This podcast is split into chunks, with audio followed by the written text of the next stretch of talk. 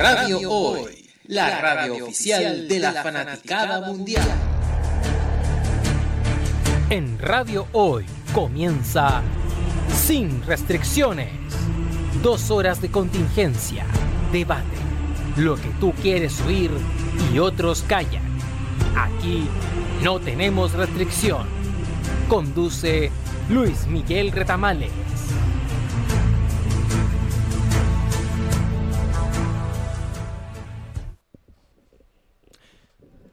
Hola, muy buenas tardes. Comienza en Radio Hoy sin restricciones el espacio para el comentario de la actualidad nacional, internacional, la historia de la cultura, ya eh, de todos los lunes a las 18 horas.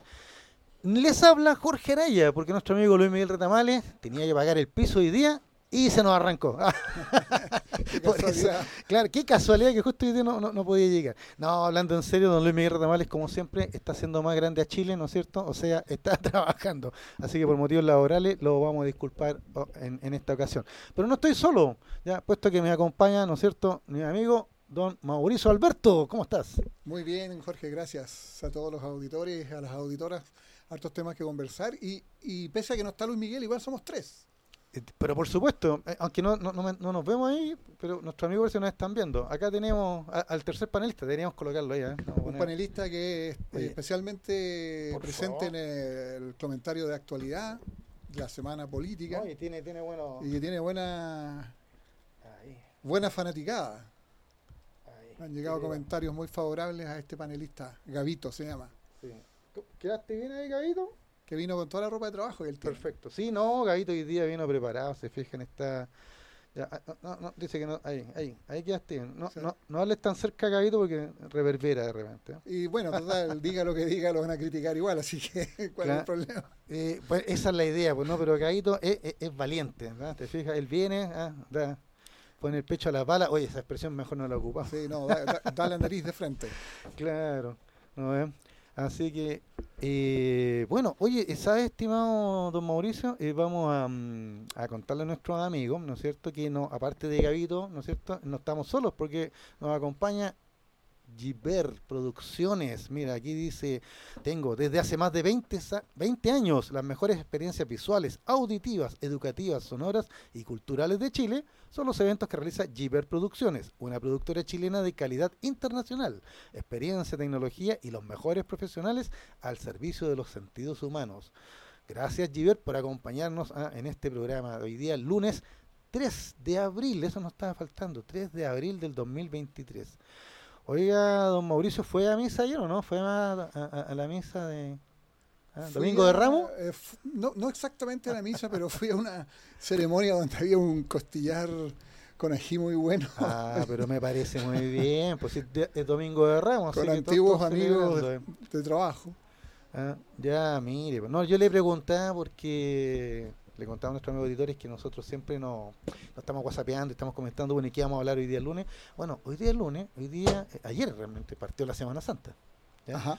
¿ya? Y, y, y, nosotros estábamos comentando ahí, no sé, incluso haciendo bonitos recuerdos de nuestra infancia, y nuestros amigos auditores, si no lo saben, algunos ya probablemente sí ya saben, le contamos que nosotros nuestra infancia la vivimos en un colegio católico de, toda, nuestra, toda, nuestra, educación, un colegio de curas. Me han hecho bromas pesadas con eso a veces, pero yo les cuento siempre la, la firme, ya que fue un colegio espectacular en el sentido de que yo siempre me sentí con la libertad de hablar, de tontear, de hacer las maldades que hice y, y, y tuvimos una gran formación ahí. ¿Te fijas? Eh, con padre Pompeyo, el padre Rus, ¿te acuerdas? Claro. Ya, claro. Eh, padre Hugo. El padre Hugo, claro, etcétera, etcétera. Hay mucha anécdota, muy entretenido.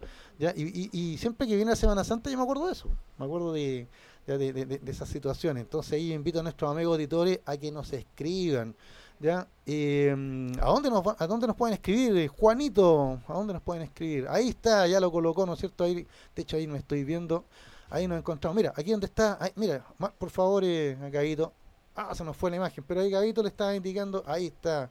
¿Ya? Eh, que nos pueden escribir al 56 963550152, lo repito más despacito, 5696-355-0152, ya, sus comentarios por favor, porque si le escriben a don Luis Miguel, no le voy a responder porque está en otra.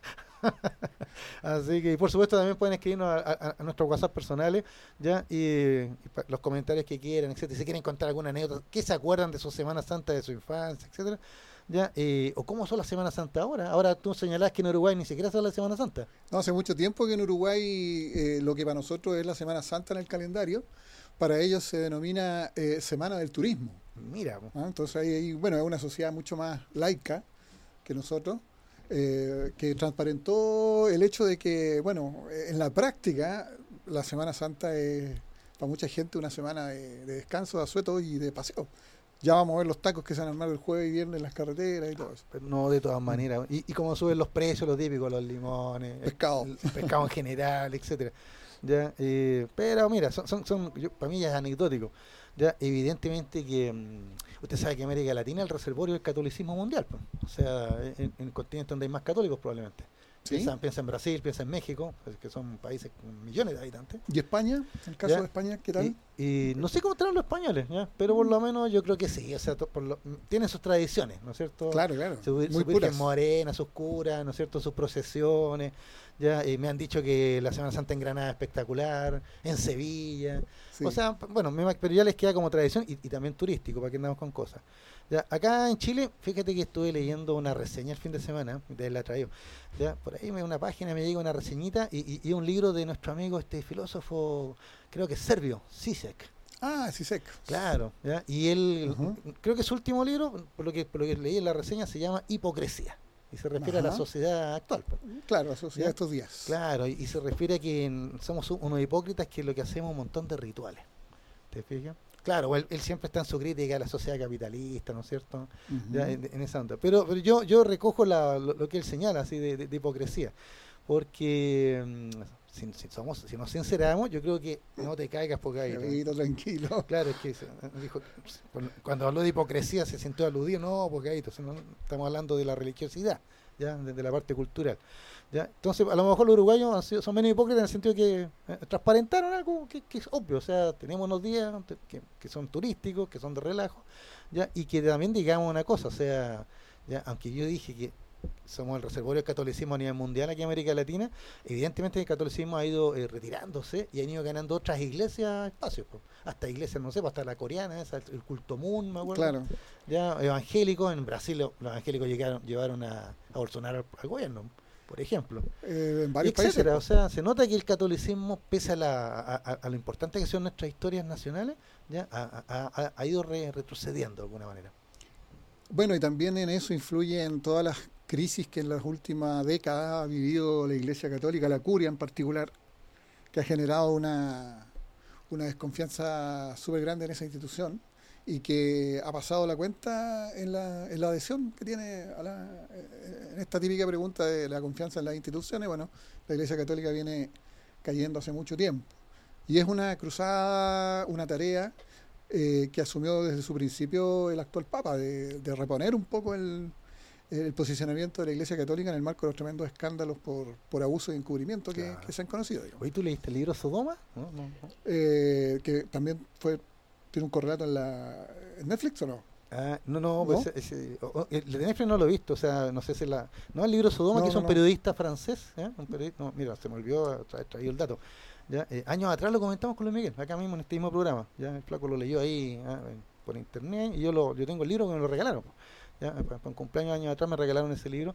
Eh, eh, claro, choca, o sea, tú ves ahí, el, el- el- este periodista entrevistó un montón de sacerdotes, un montón, y, y- te va contando la historia ahí, ya, y, y- y cómo esto se va enredando a- hacia el pasado, hacia la época de, de Caro Boitila, Ah, por Juan Pablo. II, ya, o el, Papa, cura polaco, como le gusta decir a Luis Miguel, con cariño, ¿cierto? Claro, claro. Ya, como, que, como que entonces, todavía mira, hay paño que cortar en ese, en ese tema. O sea, Claro, hay entonces. mucha historia ahí. Claro. Ahora a mí me gusta quedarme con la iglesia que tú y yo conocemos muy bien, ¿no es cierto? La iglesia que luchó con- por los derechos humanos. Tema que está súper caliente en estos días. Y usted me dirá, ¿por qué? ¿Por qué pasa los derechos humanos en Chile hoy día? Bueno, eh, ¿Por qué, por qué lo- de repente pasamos los derechos humanos? en poco tiempo, porque eh, si se acuerdan, en el 2019, en el marco del estallido, la imagen que tenía la policía de carabineros llegó a ser muy, muy mala, producto de hechos de, de violencia que en muchos casos transgredieron la frontera de la violación a los derechos humanos, como por ejemplo los traumas oculares. Claro. Eh, cosa que fue así corroborada por por lo menos cinco organismos internacionales de derechos humanos, que efectivamente hubo abuso en esa materia. Sin perjuicio de lo cual hoy día pareciera así como que la opinión pública se dio una vuelta de campana y eh, la adhesión a la institución de carabineros en el marco de la crisis de seguridad y de delincuencia que hay en el país es de las más altas, como que han recuperado y, Sí. y- y su posicionamiento e incluso lo, han superado sus mejores eh, épocas de, de aprecio de aprecio social y con una relativización en el discurso público respecto al valor de los derechos humanos, como que eh, tal como se, se dijo en esta semana, eh, se, se ha eh, percibido una, una- como si fuera un- hubiera una contradicción entre seguridad y derechos humanos. ¿Y esa contradicción la está viviendo el gobierno? ¿Qué piensa usted? Bueno, explícitamente sí, porque dele, dele, no. Gavito se pone amarillo. está, un poco nervioso. Se pone nervioso Ictericia- le dio ictericia. Claro. No, contémosle a nuestro amigo, mira, vamos a darle un poquito de contexto a, a- a mis preguntas que, que- que te, que te he hecho. Ya, básicamente, eh, esta semana, ya desde la semana pasada en realidad, se, se tomó, ¿no es cierto?, la agenda noticiosa, el tema de la discusión de una ley, ¿no es cierto?, la ley Naín Retamal, ya, producto de la muerte de los carabineros, que, que hemos señalado en el programa anterior, ¿no es cierto?, en, Ujú. cum- en cumplimiento de su deber. Ya, eh, el- la semana pasada, eh, eh, lo, lo que indignó a la opinión pública fue la muerte de la carabinero en Quilpué. Claro, ¿Ya? la gota que rebalsó el vaso, sí. Claro, y esa fue la gota que rezó el vaso. Y, y- y in- inmediatamente la oposición, la derecha, hay que decirlo, ¿no es cierto?, tomaron esto como una bandera de lucha. ¿ya? ¿Ya? Y si tú me preguntas a mí, yo, yo, yo- o sea, es evidente que, que el asunto es súper grave. ¿ya? Pero, pero también hay un tremendo aprovechamiento político. O sea, vamos, si podemos darle al gobierno, le damos con esto. ¿ya? Y quisieron sacar una ley express. Aunque es verdad que la ley Naim viene del año pasado, pero pero, Sí. no, pero quedó y no, no, no se consiguió los votos, tuvo que esperar un año. Ahora le agregaron el tema re- retamal y en el fondo, lo- para que nuestros amigos auditores entiendan, el, el tema, por qué el gobierno está en esta contradicción vital, es porque ah, eh, el gobierno, en, en persona de la ministra Toa, ap- apoya la ley, digamos, ¿no es cierto? Una, una ley de que, que- que le dé más garantía a los carabineros en el cumplimiento de su deber. O sea, el, gobier- el Pero- gobierno le insta a, Claro. a los parlamentarios oficialistas a que la aprueben. Exacto, pero, pero al mismo tiempo teníamos la declaración de la ministra vocera de gobierno, Camila Vallejo, refiriéndose que no queremos una ley gatillo fácil, y eso fue lo que le cayó muy mal, a- sobre todo a la oposición. Una ley Y no, gatillo fácil. y no solo a la oposición, sino que también eh, el Partido Comunista eh, eh, hizo una- unas declaraciones eh, en el sentido de que podía haber una posible contradicción entre un llamamiento del gobierno a las bancadas parlamentarias oficialistas que aprueben esta ley y por otro lado hay algunas declaraciones públicas de personeros de gobierno, altos personeros de gobierno, que la critican. Entonces, bueno, la, cosa es, nos llaman a aprobar una ley que en realidad consideran que no es tan buena, que eh, es de gatillo fácil, que va a generar violaciones a los derechos humanos, pongámonos de acuerdo. Y eso eh, generó una, una polémica bastante intensa en lo interno de, la- de- de las coaliciones de gobierno, eh, también entre coaliciones de gobierno, que son dos, eh, más allá incluso de, la actuación que en este mismo tema ha tenido la, la oposición. O sea, eh, se ha generado una polémica interna y externa, dentro y en torno al gobierno producto de esta situación, que lo tiene súper complicado. Pero, pero ¿por qué lo tiene complicado? O sea, si tú me preguntas a mí, yo veo las noticias y, y claro, tenemos una ola delictiva, ya el, el tema de la muerte de los carabineros generó, ¿no es cierto?, la, la idea de, darle más apoyo. Lo que yo entendí, lo que yo entendí es que básicamente si un carabinero, no sé, pues mata a una persona en un enfrentamiento, ya, eh, por, así como lo mostraron las noticias, era que queda, queda en absoluto desamparo. Sin, Actualmente, Claro, sin apoyo judicial, sin- a- lo- no, no le pagan su salario mientras dure la, la investigación de juicio, ¿ya? Eh, y lo, lo- lo pusieron así como, mira, o sea que en el fondo el carabinero prefiere no usar su arma, no disparar, ¿ya? Aparte que también se, ha- se hablaba mucho el tema del calibre, ¿no es cierto? Que carabineros tiene pistola, revólver de seis tiros, los otros tienen pistola automática, con cargadores a- a- ampliados, etc. Entonces, todo ese tema no- no- nos lleva a, esta discusión. Bueno, démosle más atribución a carabineros. Pero yo me enteré, eh, viendo otros programas y leyendo por ahí, escuchando por ahí, me enteré que en el Código de Justicia Militar están establecidas todas estas premisas. O sea que no están así. O sea, está, está establecido cuál es el cuál es el, límite, digamos, del uso de la fuerza. Porque acá hay un concepto, y eso, y eso es lo que yo creo que le, le- hizo mucho eco a, la- a- los que critican esta ley en. El hecho de, eh, del uso de la fuerza privilegiado. Y al colocar la palabra privilegiado, ya estamos sentando un mal presente, en mi opinión. Porque el uso de la fuerza es uno nomás, eh, según lo que yo, yo lo entiendo. ¿ya? Eh, y si le colocamos privilegiado, damos pie a que hayan situaciones excepcionales entonces. Entonces, entonces ¿cuál es, por, ejemplo, escuchaba un, un- un abogado en la televisión, ¿cuál es el límite entre un carabinero que, se enfrenta, ¿no es a tiros con, ya con delincuentes, ¿ya? Y, o, dispara una ráfaga de, una UCI en, un- barrio. O sea, eh, ¿cuál es el criterio? ¿Quién es- de acuerdo a, a esta ley que, que, que- que- están impulsando, de que defiende la derecha sobre todo, ya el criterio quedaría en el mismo carabinero que está usando el arma. Ujú. ¿Te fijas? Y, y, y quedaría bien entonces que el carabinero podría decir de que en su concepción se sintió amenazado y por ende entonces estaría justificado el uso del arma. Otros dicen, bueno, eso lo va a tener que ver la fiscalía. Pero la fiscalía podría inhibirse diciendo sí, el carabinero tiene e- esa es su declaración y, y punto. Y ahí entonces arranca el tema, o el temor, no, no el tema, el temor de que se produzcan eh, Excesos. excesos y esos excesos nos lleven a violaciones a los derechos humanos, porque se han producido, para que andamos con cosas. O sea, sin ley Naín Retamal, eh, eh, conocemos la larga historia de carabineros de mártires, pero también una larga historia de excesos, por no decir derechamente violación a los derechos humanos. Bueno, la presunción de inocencia, la- el derecho a la legítima Defensa. defensa. propia, eso rige actualmente, si no me equivoco, para cualquier persona en el país en las circunstancias que lo ameriten, ¿cierto? Y se puede probar. Cuando digo cualquier persona, digo para civiles y policía uniformada y policía civil. O sea, todos este, están bajo el amparo del derecho a la legítima defensa en la actualidad. El tema que, que se discute es la desigualdad de hecho, fáctica, que existe entre el poder de fuego que tiene la delincuencia, y particularmente cierta delincuencia, el narcotráfico y el crimen organizado, que maneja armas automáticas, Claro. que puede comprar en el mercado negro, que se ha descubierto que, eh, containers en los puertos con armas que vienen eh, desarmadas y que acá las arman, es un tráfico de armas. Respecto del equipamiento que tendría la, la policía de carabineros, que sería poco obsoleto y malo eh, en la actualidad. Y, y sin embargo, eh, siendo eh, la realidad delictual eh, objetiva, existe, digamos, es grave, este, es una gran preocupación ciudadana, pero también los números van respaldando esa, esa preocupación. Yo pienso que todo el debate de seguridad se está reduciendo a un solo punto de un sistema que es este problema de la seguridad. Porque, por ejemplo, y no es por ir a cosas eh, autorreferentes y personales, yo este, estoy victimizado y tengo una denuncia en fiscalía que presenté el 23 de, de febrero Ah, de veras. el 23 de febrero. Y ahora el 27 de marzo tuve que ir a preguntar a la PDI y al Ministerio Público qué ocurría con mi denuncia, por qué no, la, no me habían citado a declarar, ni me había llegado ninguna notificación, ni aparecía mi denuncia Claro. en el portal en el cual uno puede consultar.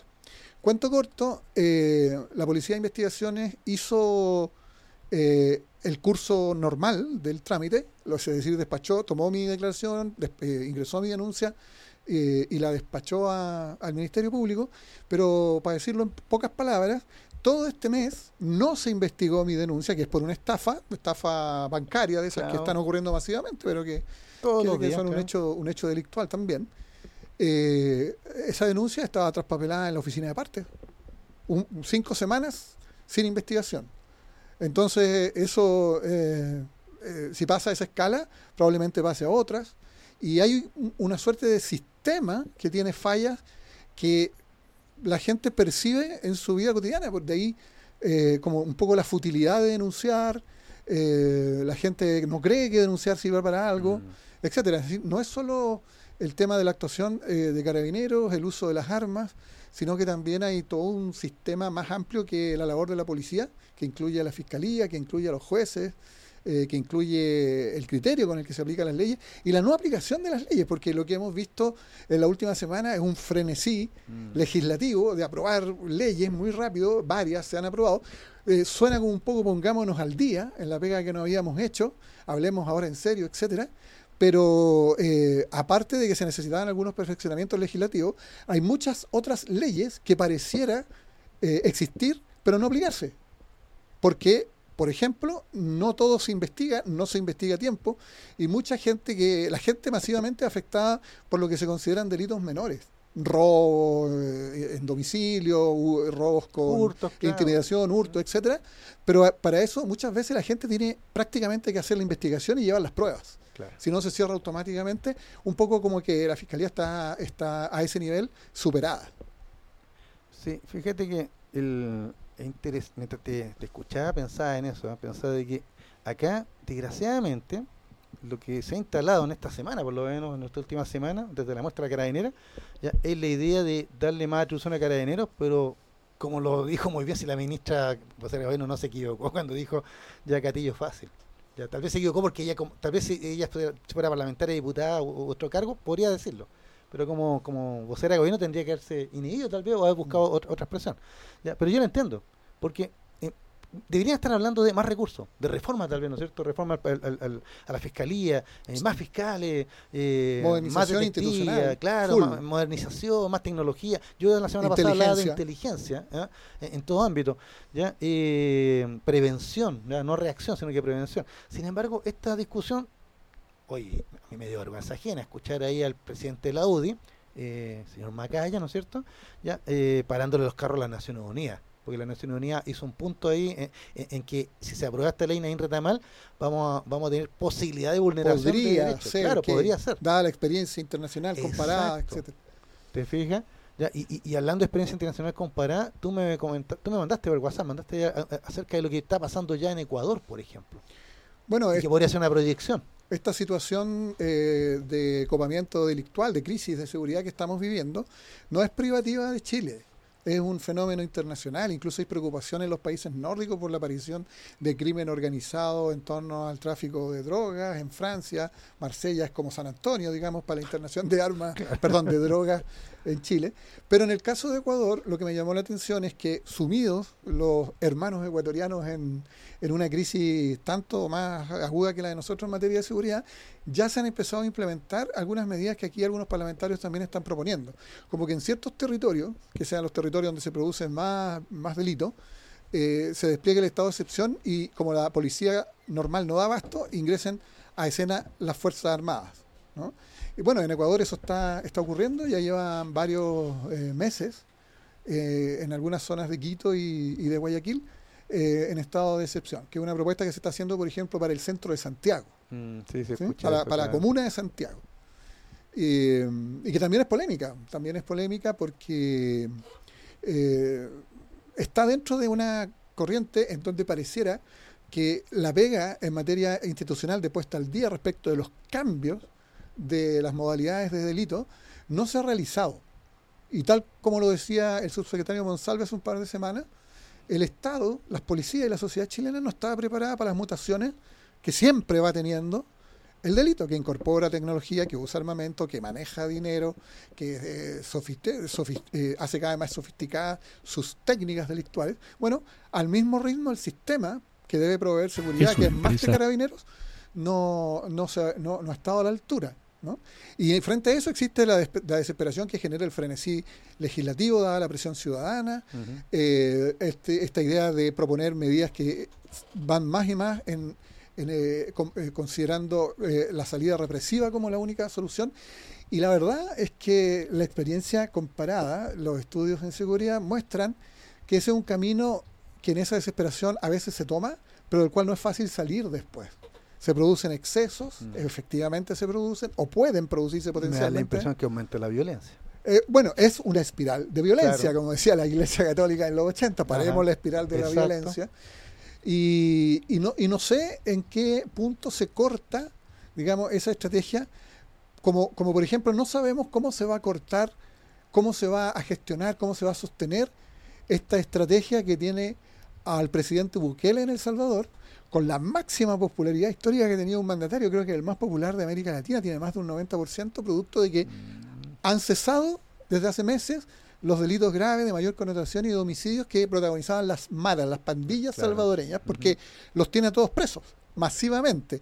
Construyó en tiempo récord una cárcel pa- para 40.000 personas donde mete a los pandilleros y no solo los mete, sino que los mete en un régimen de, de altísima eh, disciplina, eh, de mucha represión carcelaria. claro. Y la, la, la, la sociedad salvadoreña ya está realmente harta, harta de- del delito eh, de las pandillas, que extorsionaban, que mataban, que se peleaban los territorios. Ahora, pensando en El Salvador, digamos que la historia de El Salvador, o sea, ¿Cómo se sostiene? reciente, claro, una guerra civil de años, pues. Sí, de años. ¿Te fijas? Entonces, y después de esa guerra civil de años, ¿qué queda? Queda la delincuencia instalada. Claro, y ahora aparece Bukele, entonces no podemos comparar. O sea, si tú me preguntas a mí, yo no podría comparar Chile con El Salvador. Pero, sin embargo, muchos de nuestros políticos populistas de, de lado y lado están haciendo eso. Y, y, y tú tenías el dato de la encuesta Cadem. CADEM, en que aparece que el, el más reconocido es Bukele. Claro, en Chile, actualmente, de los presidentes por los que fueron consultadas las personas de la muestra, el que tiene lejos en Chile el mayor, eh, la mayor, el mayor nivel de valoración positiva es Bukele. Oiga, don, don, don Mauri, ¿no? aquí nos están avisando que tenemos que ir a comerciales, así que antes de ir a comerciales, súper breve, súper corto. ¿Hay regalo o no hay regalo hoy día? ¿Hay libro o no hay libro hoy día? Hay libro. Ya, ¿qué libro? Tenemos eh, para regalar entre los auditorios, las auditoras, el libro, un libro muy interesante que se llama El fin del poder. Perfecto. Ya, y yo le voy a decir a nuestros amigos auditores que usted puede ganarse el libro de la siguiente manera. Ya, tiene que responder una pregunta súper sencilla. Ya, que aquí el, equipo creativo, pero mira, nos maduró, no- no- no- se nos rompió la cabeza pensando en la pregunta. Ya, y miren qué pregunta tan sencilla. ¿Qué relación tiene la chilena Rapa Nui con la Semana Santa? El que nos responda eso, o mejor dicho, entre los que nos responden eso, al final del programa, como siempre, vamos a hacer un sorteo y entonces este interesante libro ya se va a ir para la respuesta correcta que salga sorteada. Ya le hablaremos del libro también a la vuelta. Pero por supuesto, Ujú. vámonos a comerciales y espérenos porque a la vuelta seguimos con la Semana Santa y este gobierno que está en el purgatorio parece. No te vayas. Volvemos después de una breve pausa comercial. Disfruta en la sintonía de la hora. Personaliza tus ideas con Estampados MG, una excelente alternativa para estampados de poleras, tazones, cojines, delantales y mucho más. Especializados en personalizar recuerdos para todos los fanáticos del fútbol y clubes de fans. Encuéntranos en Facebook y Twitter como arroba estampadosmg. Despachos a todo Chile. La mejor opción de precio y calidad la encuentras en Estampados MG.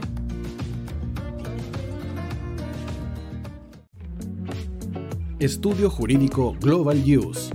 Abogados especialistas en derecho de familia, civil y laboral.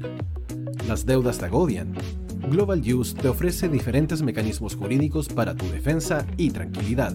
Para consultas y atención personalizada, escríbenos al mail contacto arroba o visita nuestra página web www.globaluse.cl y pide tu hora de atención sin costo.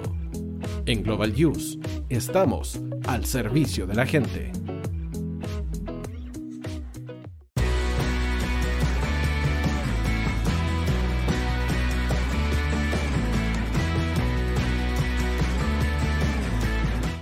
Hoy te está esperando para programar los mejores temas. Envíanos un WhatsApp al más 569 6355 0152. La música que tú programas suena en la hoy.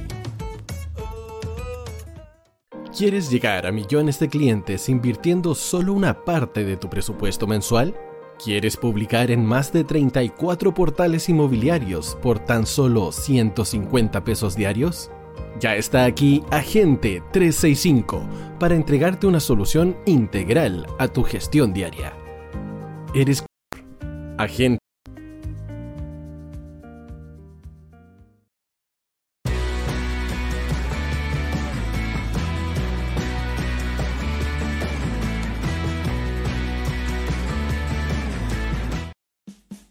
Vota en las diferentes categorías de nuestro ranking.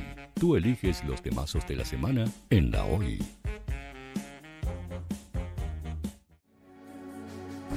Tu opinión nos interesa. Escríbenos al mail radio arroba o visita nuestras redes sociales. Somos La Hoy, la radio oficial de la fanaticada mundial.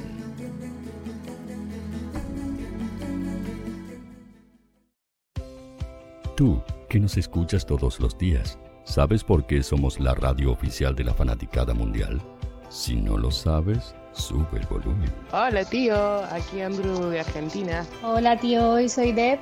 Saludos desde España, Radio Hoy es mi radio. Hola, mi nombre es Eric y los estoy escuchando desde La Habana, Cuba. Hola, tío, hoy es un placer estar escuchando a Najo. Os mando un saludo desde Brasil, o como decimos por aquí, un abrazo muy fuerte. Chao, chao. Hola, tío, soy Ángela y soy de Puerto Rico. Hola, tío, aquí una peruana desde Italia, en sintonía de la radio de la fanaticada mundial con Radio Hoy y el tío Hoy, por supuesto. Hola tío, soy Alexa de México, tengo 8 años. Hola tío, ¿cómo estás? Te saluda Mónica Osuna desde Paraguay. Hello tío Hoy. We're streaming from the United States and we thank you for doing this special stream. La radio Hoy, soy Laxane y los escucho desde Nicaragua. Hola tío, soy Majo de Bolivia. Hola Radio Hoy Chile, muchos saludos desde Honduras. Hola tío, te saluda Eric desde Ecuador. Hola, soy Mabel de Buenos Aires. Radio Hoy te escucha. Hola, buenas tardes. Saludos desde Venezuela. Hola, Radio Hoy. Les saluda Germayori Mancía desde Guatemala. Hola, amigos de Radio Hoy. Tío Hoy, Tío Hoy, Tío Hoy. Para Chile, América y el mundo, Radio Hoy. La radio oficial de la fanaticada mundial. El área deportiva de la Hoy está todos los fines de semana reporteando, transmitiendo y llevándote la emoción del fútbol. Hoy Deportes, con el fútbol nacional e internacional, campeonato chileno, primera B y fútbol femenino. Sintonízanos sábados y domingos por www.hoydeportes.cl y todas nuestras redes sociales, porque somos la, la pasión que, que desborda sus sentidos.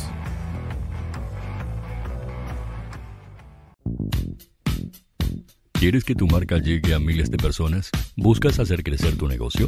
Envíanos un mail a radio@radiohoy.cl y sé parte de nuestra parrilla programática. Únete al equipo de auspiciadores de la Hoy. Radio Hoy es una empresa Hoy Comunicaciones. Visítanos en www.hoycomunicaciones.cl.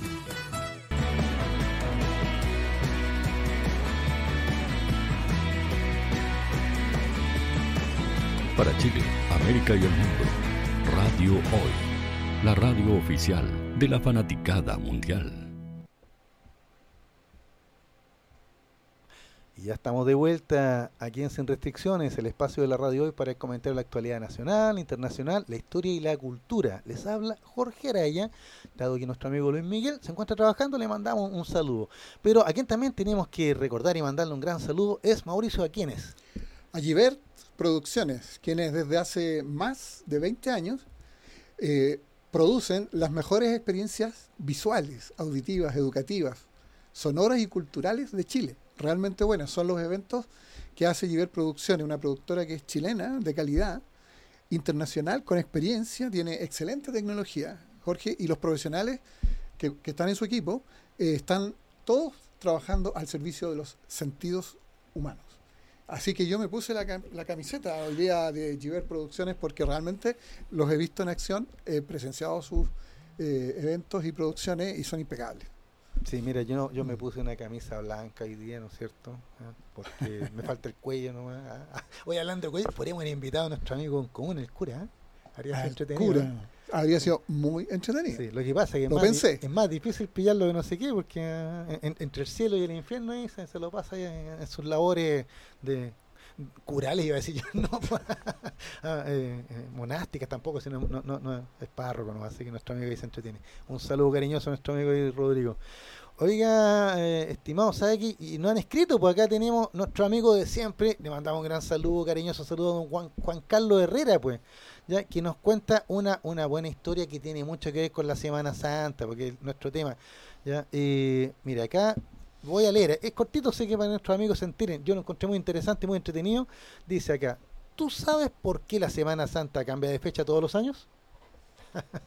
Esa es la pregunta. dice. Esa es la pregunta que él hace. Claro, ah, eh, eh, que- y la responde al tiro nuestro amigo Juan Carlos Herrera diciendo acá, ya, porque en tiempos del Antiguo Testamento se celebraba la Pascua, el paso, fíjate, eh, en hebreo es el pasaj, ah, el pasaj. Ya, eh, ¿qué es el pasaje, el paso? Es el paso de la esclavitud del pueblo de Israel a su libertad. La palabra paso en hebreo pesaj está originada de la palabra Pascua. Ajá, Entonces, nuestros amigos, estas tribus israelitas, ¿no es cierto?, que salen de Egipto, los niños a lo mejor, a lo mejor ustedes mismos, amigos auditores, han visto la película hasta el príncipe de Egipto, ¿no es cierto?, y cuenta la historia de Moisés, ¿no es cierto?, y, el Éxodo, el famoso Éxodo, uno de los grandes libros ahí de la Biblia. ¿Ya? Y, buenas producciones se han hecho ahí, ¿eh? de Hollywood, ¿eh? buenas películas, ¿ya? típicas para esta época, para esta semana, ¿no es cierto? ¿eh? Los Diez Mandamientos, con Charlton Heston, me acuerdo, gran película, la íbamos a ver al cine cuando chico. El manto sagrado. también, ¿no es cierto? Bueno, siguiendo aquí con lo que cuenta don Juan Carlos, dice, el pesajo Pascua, dice, es decir, dice, el paso de la esclavitud del pueblo de Israel a su libertad, es decir, de la esclavitud de Israel en Egipto a la tierra prometida. Cuando Moisés los liberó de la esclavitud de Egipto esa noche, que atravesaron el Mar Rojo, ¿no es cierto? Fue una noche de luna llena para iluminar el camino de su pueblo. Por eso, desde esa fecha y hasta ahora, incluyendo los tiempos de Jesús, la Pascua o sea, el paso, se celebra cuando hay luna llena. Si te fijas, agrega nuestro amigo Juan Carlos Herrera, en Semana Santa siempre la luna está llena. Muchas gracias Juan Carlos, bonita historia ahí, aprovechamos de condimentarla con algunas películas de Semana Santa y el Cine Peplum, ¿ya? así que súper agradecido de, tu comentario. ¿ya? Así que, y de hecho le voy a contar a Juan Carlos que casi preguntamos esto, pero pero ahí el equipo creativo dijo, en realidad está medio, está como pregunta el profesor Massa esta, ¿eh? que, la luna, que los, ah, los, las pases de la luna, etcétera. Ah, lo que sí está claro eh, es que no se olviden, tenemos una pregunta para ganarnos, ¿qué libro, estimado? El fin del poder, de Moisés Naim. Exacto, para si usted quiere ganarse el fin del poder, responda a la siguiente pregunta, muy fácil, está relacionado justo con lo que acabamos de leer, miren que le doy una buena pista al tiro. ¿Ya? ¿Qué relación tiene nuestra chilena Rapa Nui con la Semana Santa. ¿Ah? ¿Y por qué recomendamos que escriban para ganarse y leer El fin del poder? Porque es un libro súper interesante de Moisés Naim, que es un intelectual venezolano que recorre el mundo dando conferencias, asesorías y charlas, un lujo de venezolano ese, eh, que plantea la tesis de que actualmente el poder ha mutado, ya no es lo mismo que era antes, que el poder puede ser fácil de conseguir, pero muy difícil de mantener y de gestionar. Y se pregunta por qué grandes ejércitos caen a manos de pequeñas guerrillas, por qué grandes corporaciones eh, han sido derrotadas en la competencia mercantil por pequeños emprendimientos de innovadores, por ejemplo en la tecnología, o por qué caen los papas y caen las iglesias. Entonces, eh, el poder ya no es lo que era es muy difícil de mantener y vaya que en Chile lo hemos visto porque eh, tras leer ese libro yo eh, concluí que los últimos, al menos los últimos tres gobiernos que nosotros hemos tenido, incluido este, han durado un año. Claro, sí, pues y pasa algo explosivo. El gobierno de Piñera 1 terminó con el movimiento estudiantil del 2011 el gobierno, el segundo gobierno de Michelle Bachelet tuvo una gran crisis a los 14 meses con el caso Cabal. Exacto, hasta el día de hoy. el segundo gobierno de Piñera tuvo eh, el, estallido social. y la declaración de guerra que él le hizo a, la, a, la, a, la, sociedad en ese entonces, lo más desafortunado que se ha pronunciado en mucho tiempo en la política. Y eh, ya sabemos cómo fue el primer año. Bueno, Gavito nos puede hablar mucho de lo que fue el primer año de este gobierno. Gavito está, está ahí comentando. Con grandes, grandes problemas me estaba comentando algo. De hecho, que ahí te decía, eh, me estaba comentando que no nos olvidáramos de, de, comentar, hablando de, estas crisis. Eh, claro, sonó a cagüín en realidad, ¿eh? ¿Ah? sonó a, ¿A, qué Ya, a lo del ministro Jackson, pues si ya no hayan que sacarlo. Fíjate que yo, yo, si tú me preguntas a mí, yo encuentro que el gobierno semana a semana se esfuerza trata de hacer la Por supuesto, claro. ¿ya? trata de estar presente eh, aquí y allá. Eh, vemos a distintos ministros, todavía está el ministro de, Agricultura hablando de que hay que comprar ahora manzana y pera porque están más baratas. Por ejemplo, o sea, y, vemos al ministro en terreno, hoy día está el ministro de Transporte hablando de, las micros que están saliendo ahora, todas estas eléctricas. O sea, uno ve que se están moviendo, se están haciendo cosas, ¿ya? Pero no, siempre le están dando gobierno por cosas que pueden ser muy relevantes, la expresión que usó, ¿no es cierto?, eh, esto de gatillo fácil, que cayó tan mal, ¿ya? Pero que yo entiendo el sentido y, por qué se dijo, ¿ya? O, ¿ya? O cosas que en realidad son casi trivialidades, como lo que le pasa al ministro de Jackson. Contémosle a la gente. Pero antes, ¿usted no tenía que mandar un saludo a Nicaragua? Claro, nuestro auditor fiel de este año, eh, nuestro amigo Guillermo, nos está escuchando Saludos, Guillermo. En, en Nicaragua. Así que muchas gracias por ser tan leal con este programa, Guillermo, de Nicaragua. Mira, siempre que hablan de Nicaragua, se me viene al tiro a la mente nuestra amiga Yoconda Belli, chilena ahora. y por supuesto un Rubén Darío. Oye, y, tengo entendido también que hay una relación de Nicaragua y, sus montañas con el autor del Principito, el piloto. ¿Sí? sí, lo contamos una vez por acá. ¿ya? Y de hecho, el, cuando habla de, los cráteres y los volcanes en el Principito, se está haciendo referencia a, volcanes de Nicaragua. Mm. me acordé ahora de eso. Pero volviendo a la farándula, ¿qué pasó con el ministro Jackson ahora? ¿Cuál es, cuál es el tema? Que, ¿Por qué lo sacaron a bailar de nuevo? Bueno, por lo que he leído y escuchado, apareció un cuñado ex cuñado de él eh, contratado en el Ministerio de Obras Públicas eh, y de ahí se desencadenó la polémica. Yo desconozco si esa contratación fue una contratación normal a un profesional. Jackson es ministro de Desarrollo Social, no de Obras Públicas. Esta persona es periodista y pese a lo que diga, si no me equivoco, la doctora Cordero, de que qué hace un periodista en el Ministerio de Obras Públicas donde tienen que haber ingenieros que ven tuerca. ¿Y qué hace Todos, los ministerios, todos los ministerios tienen que comunicar interna y externamente.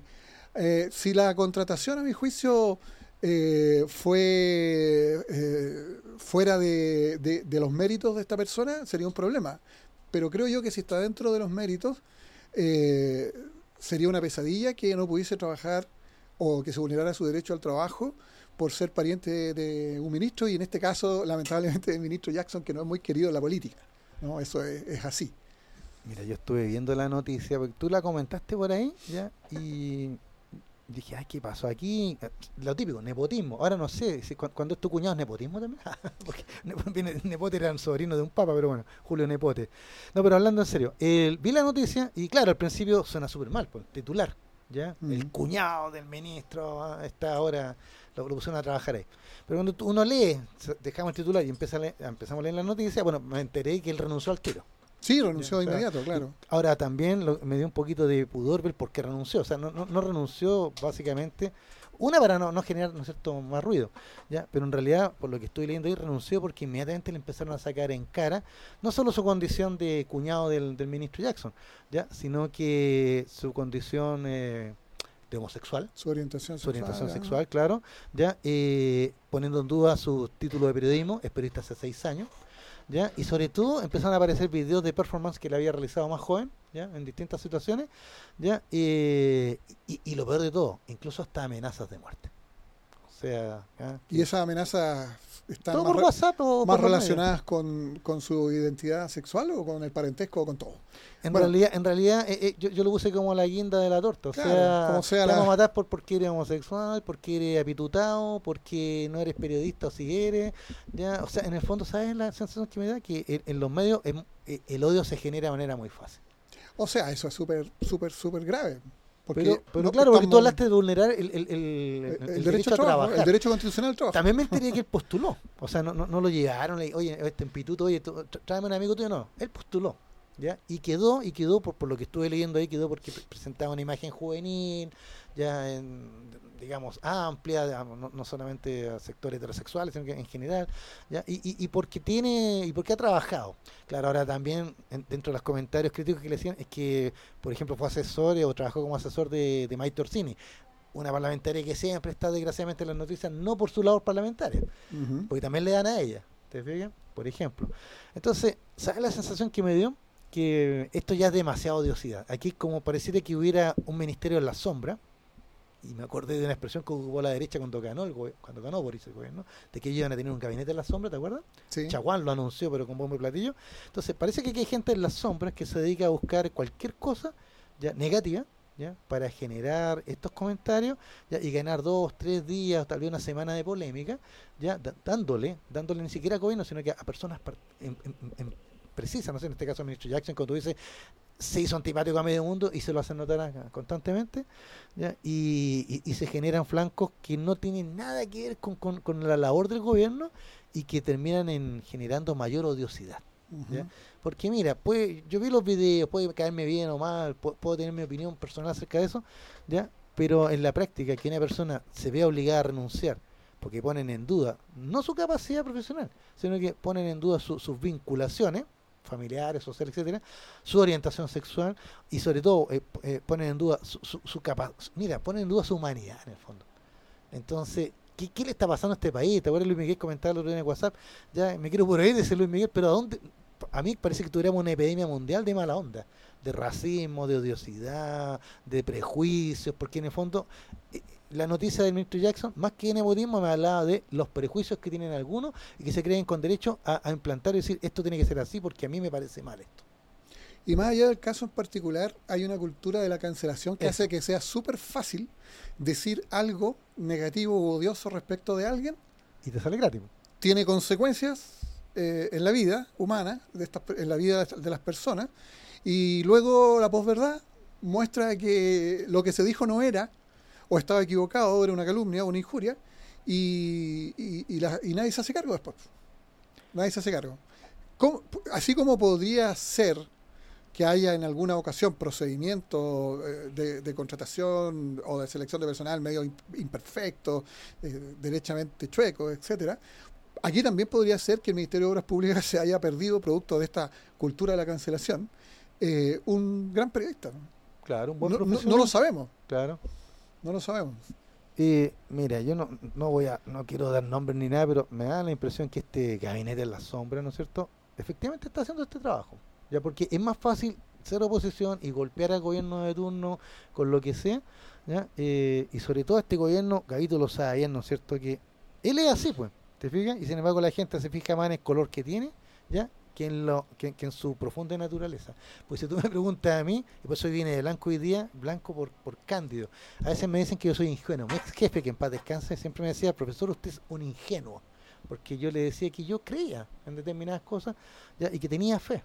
Uh -huh. ¿ya? ya, que estamos en Semana Santa, ¿ah? el tema de la fe es importantísimo, ya y que tenía fe, ya y él se reía y me decía, profesor, usted es cándido, es decir, ya demasiado ingenuo para algunas cosas. Pero no, don Gavito, yo sé que, mire, ah, por eso hoy día hoy día vino con, con toda, y, y bien, bien, chileno, viene con un ganchito ahí, ¿no es cierto?, para sujetarse. Qué, qué, qué buen invento este. ¿eh? Ahí Gavito, que... en su apariencia física, encarna eh, todo el drama, digamos, de los prejuicios, porque para uno es demasiado rojo, para otro es demasiado amarillo, eh, cuando en realidad eh, quien es, este, este Gavito es de todos. O debiera ser de todos. Claro, pero, pero, Eso es lo que refleja esa bandita. Sí, pues, o sea, y de hecho, y, y no, y, y, no salió, hasta no se lo ganó en ningún concurso, sino que efectivamente ganó en una elección, ¿te fijas? Y sin embargo, el, el candidato perdedor, ya, no, no lo voy a mencionar porque aquí no le da, no le hacemos publicidad gratis a, a, a determinados caballeros, pero todos saben quién fue el candidato perdedor. Fue el primero en salir con su tweet hablando de nepotismo por el caso de Jackson. Ajá. ¿Te fijas? O sea, no es casualidad. Por eso yo hablaba de este gabinete en la sombra. No sé si existe tal gabinete, pero evidentemente que hay un equipo de personas que están constantemente semana a semana buscando lo negativo, ya, para hacerlo notar, ya, y, y las cosas positivas que tú mismo has señalado varias veces, eh, pasan, se olvidan, no, no, no se comentan.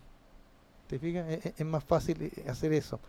¿ya? Así que, mire, pues. Oiga, don Mauricio, bueno, no, no, nos han llegado más comentarios aquí. Ah, mira, aquí, aquí me llegó un comentario. Mira, aquí me llegó un comentario de, de un amigo aquí, nuestro amigo Miguel Olio. Él sabe a quién me refiero.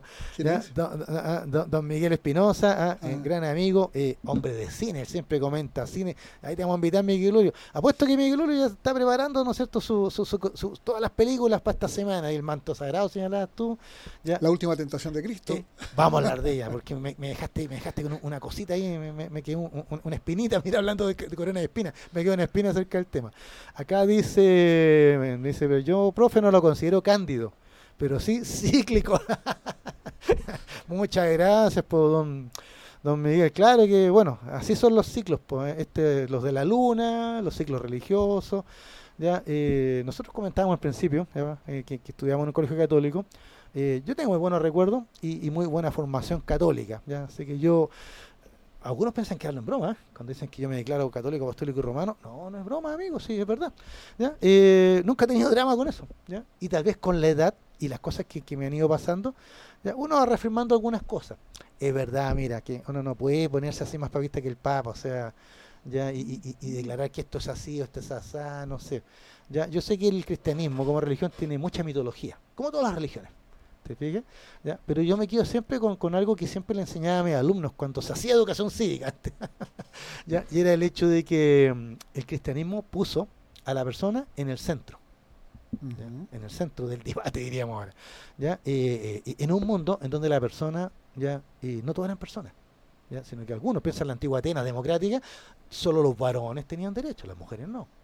Eh, existía la esclavitud. En la antigua Roma, los romanos nos legaron el derecho. Los romanos tenían, tenían ciudadanos de pleno derecho, libertos, esclavos, ya eh, los bárbaros, o sea, el bárbaro no era humano siquiera. O si nuestros pueblos originarios tenían alma o no tenían alma. Por ejemplo, claro, entonces, entonces, mira el detalle, a, a, lo que voy yo, ya, es que el cristianismo, a mí nunca, nunca me, me quedó eso grabado, ya puso ya a, a, la, a, la, persona en el centro de todo, sin importar su condición de esclavo o de o, hombre libre, de ciudadano o no ciudadano, de hombre o mujer, ¿te fijas? Ya, y a partir de ahí es re interesante todo lo que va a ir construyendo esta religión, ya que no es ninguna novedad en todo caso porque como toda religión de Medio Oriente tiene sus raíces profundas en un montón de, de, de otras religiones, como el, el, el, la, la, religión hebraica, ¿no es cierto?, el judaísmo, ya, o incluso, algunos se sorprenden cuando les cuento esto, ya eh, tiene su raíces también en una religión profundamente eh, moral, que fue el, zoroastrismo, que todavía existe en algunas partes de Irán, ya, pero son poquitos los que -huh. ahí, los, los, actuales adoradores del fuego eran, ya, que eran llamados parsis o magos. Mira, ahí están los magos de Oriente que van a visitar a Jesús todo el cuento. ¿Te fijas? Pero mira el detalle. Entonces, yo siempre he rescatado eso.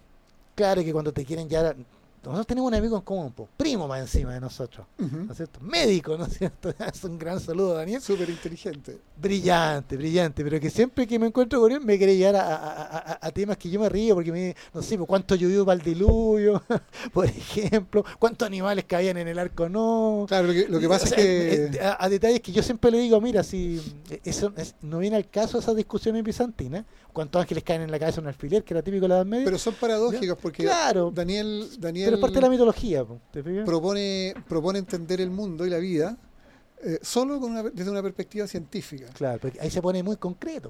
Mm, yo creo que se pone hiper religioso, o sea, uh, transforma, transforma la ciencia en, en, en religión. Eh, tiene una, una, una visión muy, muy mm. eh, uni, uni o monoexplicativa, ¿no? Cuando, bueno, el ser humano es más complejo que, que, la sola razón y tiene otras eh, formas de aproximarse al conocimiento, eh, tanto ahora como antes. ¿no? ¿no? solo la racionalidad científica, que es muy importante, nos ha conducido a grandes avances, pero también hay otras formas de, de conocimiento que están distribuidas en las distintas culturas y en los distintos, en los distintos pueblos. Y de creencias también, pero eh, claro. decía. Y dentro de la misma teología eh, cristiana y católica, eh, hay una vertiente que a mí me parece particularmente atractiva y que eh, pone efectivamente al, al, ser humano en una posición destacada, ¿no es cierto? Como si tú, uh -huh. tú, decías en el centro, pero yo creo que en este caso lo pone en una posición muy interesante porque lo pone en una posición de armonía con los seres vivos, con, con el ecosistema, con, con, el, con, el, con, con, la, con la vida, que, que, que son las primeras eh, iluminaciones, por así decirlo, teológicas de San Francisco, uh -huh. ¿cierto? Eh, el ecologista profundo, el primer ecologista profundo eh, conocido, que, que, planteaba que toda la vida completa, dentro de esa, el ser humano, era el milagro. Eso incluía a todos los seres vivos, vegetales y no vegetales, uh -huh. a la tierra, a los procesos de la naturaleza, etcétera. Y también yo tuve la, la, la, fortuna de conocer una cara de la, de la iglesia eh, de la iglesia de Cristo, digamos, de la iglesia de los pobres, que es la iglesia popular, la de los llamados curas obreros, claro. la iglesia solidaria que defendió los derechos humanos eh, con su máxima figura institucional en ese tiempo, el cardenal Silva Enrique, durante sí. la dictadura, uh -huh. y al cual mucha gente le debe la vida, así de, así de simple. Digamos. Y que son herederos del Concilio Vaticano II. Claro, exactamente y que estuvieron eh, una iglesia lo, de los pobres en lo que en lo, eh, en la, eh, en lo que alguna, algunos teólogos de ellos llaman el reino de Dios en la tierra uh -huh. es decir que vale la pena luchar por la realización de la convivialidad de la buena vida aquí aquí y ahora junto a, a los que son como Cristo. Ese es como lo que me Bueno, yo, yo no, no soy religioso, tú sabes. sí. Pero, por ejemplo... Pero usted es sociólogo, entonces entiende el fenómeno. Claro, es un hecho social la religión, sí. O sea, yo te digo, desde, la, desde el, compadre que pintó el bisonte en Altamira hasta nuestros días, el fenómeno religioso es algo eminentemente humano. O sea, las ciencias sociales, o buena parte de las ciencias sociales, sostienen que somos unos, unos seres eh, religiosos. Lo cual no significa nada sobrenatural, es parte de nuestra naturaleza, es la naturaleza. Eh, y eso está hiper, hiper, hiper demostrado. Y además que la espiritualidad es una de las características del ser humano que es de las más valiosas. Y no hay que ser, eh, creo yo, esta es mi opinión personal, tener una confesión claro. para poder tener espiritualidad. Tener espiritualidad. ¿Sabe, ¿Sabe quién tiene espiritualidad y, y, y, nos, y nos acompaña no solo en espíritu, sino que también nos acompaña físicamente como su polera, es Giver Producciones. Desde hace más de 20 años, las mejores experiencias visuales, auditivas, educativas, sonoras y culturales de Chile son los eventos que realiza Giver Producciones, una productora chilena de calidad internacional, experiencia, tecnología y los mejores profesionales al servicio de los sentidos humanos. Giver Producciones, nos acompaña todos los lunes aquí en Sin Restricciones. Nos vamos a un corte y a la vuelta. Recuerde la pregunta, recuerde la pregunta. ¿Qué tiene que ver, qué relación tiene la chilena Rapa Nui con la Semana Santa? A la vuelta la respuesta y ahí regalamos el libro. Estoy lleno de el cura Rodríguez, el cura Rodríguez, el cura Rodríguez. No te vayas. Volvemos después de una breve pausa comercial. Disfruta en la sintonía de la hora. Personaliza tus ideas con Estampados MG, una excelente alternativa para estampados de poleras, tazones, cojines, delantales y mucho más.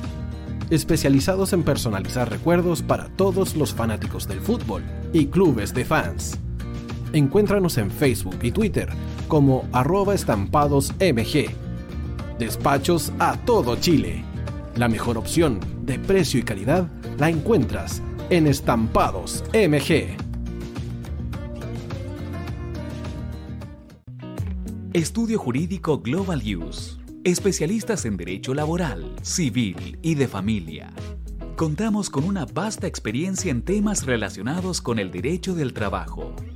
Autodespidos, fuero maternal, despidos injustificados. En Global Use tenemos la solución. Que los problemas no te quiten el sueño. Protege a tu familia de los imponderables de la vida. Tenemos la solución concreta al precio justo. Para mayor información, escríbenos al correo contacto arroba. Estudio Jurídico Global Use. Estamos al servicio de la gente.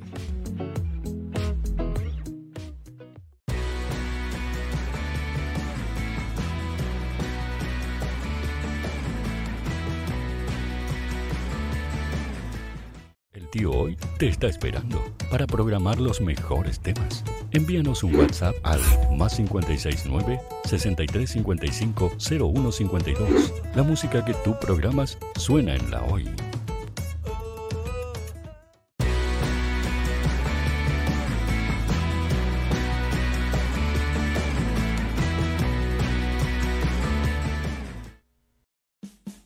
Vota en las diferentes categorías de nuestro ranking. Tú eliges los temazos de la semana en la hoy.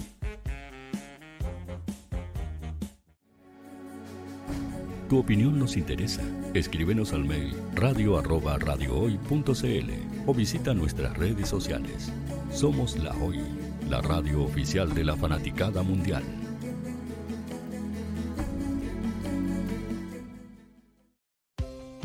Tú que nos escuchas todos los días. ¿Sabes por qué somos la radio oficial de la fanaticada mundial?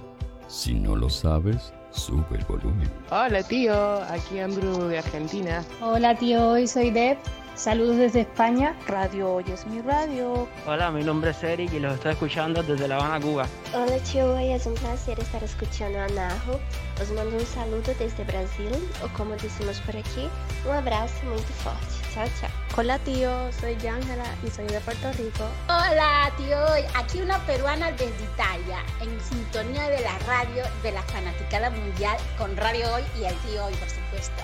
Hola tío, soy Alexa de México, tengo 8 años Hola tío, ¿cómo estás? Te saluda Mónica Osuna desde Paraguay. Hello tío Hoy. We're streaming from the United States and we thank you for doing this special stream. La radio Hoy, soy Laxane y los escucho desde Nicaragua. Hola tío, soy Majo de Bolivia. Hola Radio Hoy Chile, muchos saludos desde Honduras. Hola tío, te saluda Eric desde Ecuador. Hola, soy Mabel de Buenos Aires. Radio Hoy te escucha. Hola, buenas tardes.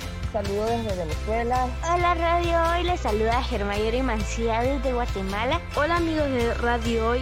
Tío Hoy, tío Hoy, tío Hoy. Para Chile, América y el mundo, Radio Hoy. La radio oficial de la fanaticada mundial. Hola, estoy buscando, sí, a ti te estoy buscando. Quiero que tú seas parte de Radio Hoy, la radio oficial de la fanaticada mundial. ¿Y cómo hacerlo? Fácil, muy sencillo. Envíame un correo a radio con tu idea o con tu proyecto de programa y conversemos, hablemos. Porque aquí en Radio Hoy, la radio digital más importante de Chile, queremos que tú seas parte de esta inmensa familia de la fanaticada mundial. Recuerda, envíanos un correo y conversemos. Somos Radio Hoy, la radio oficial de la fanaticada mundial.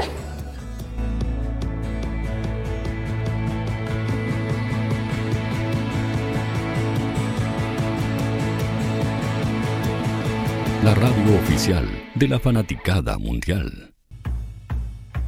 El área deportiva de la Hoy está todos los fines de semana reporteando, transmitiendo y llevándote la emoción del fútbol.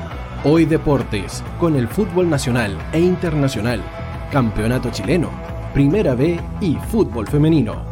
Sintonízanos sábados y domingos por www.hoydeportes.cl y todas nuestras redes sociales. Porque somos la, la pasión que desborda sus sentidos.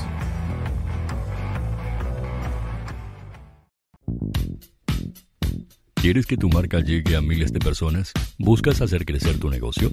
Envíanos un mail a radio@radiohoy.cl y sé parte de nuestra parrilla programática. Únete al equipo de auspiciadores de la Hoy. Radio Hoy es una empresa Hoy Comunicaciones. Visítanos en www.hoycomunicaciones.cl.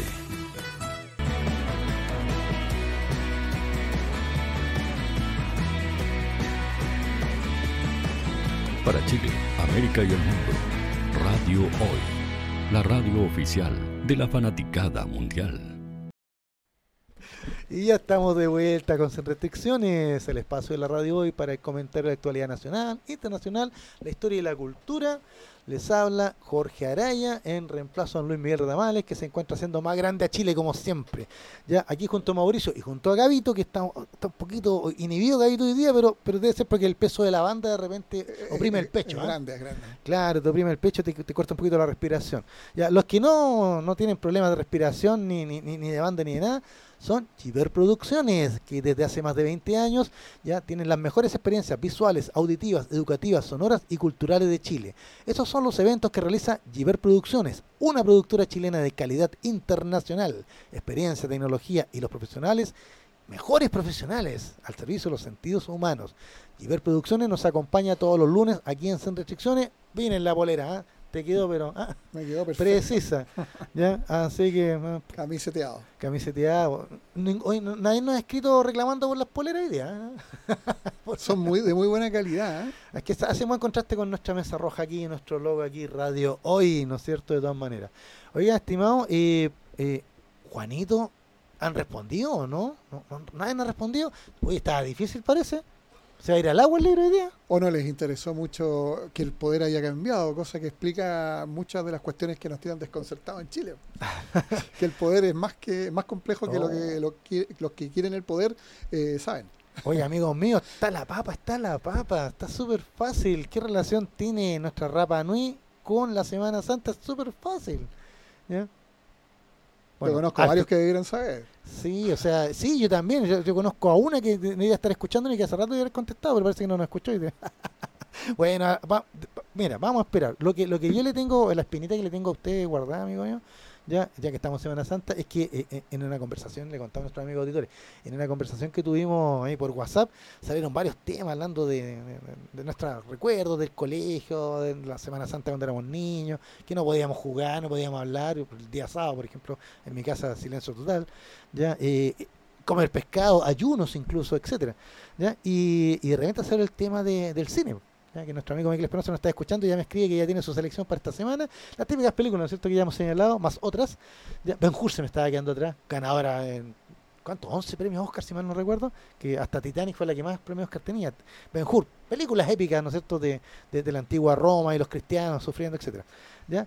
Pero, eh, aquí me están dando la respuesta, aquí me están dando la respuesta. ¿eh? A ver, a ver. ¿Eh? Sí, pero la, la vamos a dejar para el final, así que minutito.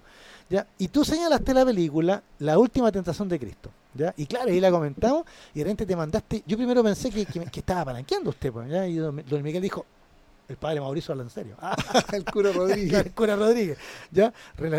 diciendo de que Jesús y su padre José, como eran carpinteros, eran, se dedicaban a hacer cruces para los romanos ya para las crucifixiones, y por eso que eran mal vistos y odiados ahí en toda esa onda.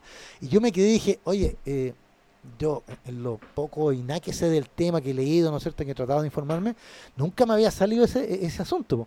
Hasta que me di cuenta que usted estaba festinando con el argumento de la película. Que para que nuestros amigos sepan, eh, eh, en realidad la película es de una novela de Nikos Kazantzakis. Lo tuve que buscar porque eh, es un escritor griego.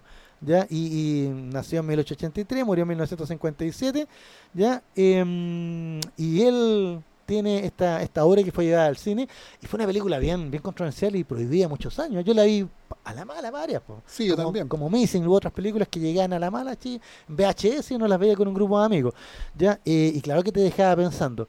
Ahora, para que nuestros amigos más católicos no se sientan ofendidos por el comentario, yo les voy a decir que eso está en la novela de que Jesús y su padre José eran carpinteros y hacían cruces, está en la novela en la imaginación de Nikos Kazantzaki.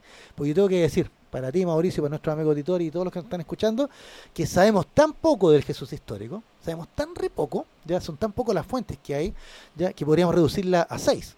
¿Ya? Los cuatro evangelios canónicos que se denominan, ¿cierto? Marco, eh, Mateo, Lucas, eh, Juan, ¿ya? Eh, y un par de historiadores.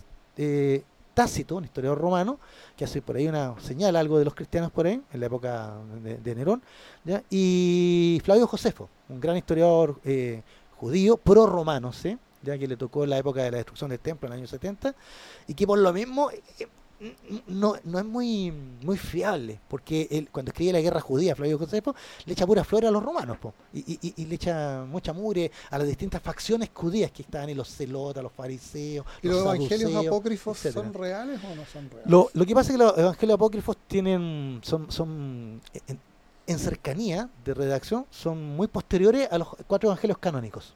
¿ya? Sino que, por ejemplo, no sé, pues, evangelios como el Evangelio de Judas, que estuvo tan de moda años atrás, es como del año 300 después de Cristo. ¿Te fijas? ¿Ya? O son, son de, mira, son entre el siglo III y IV.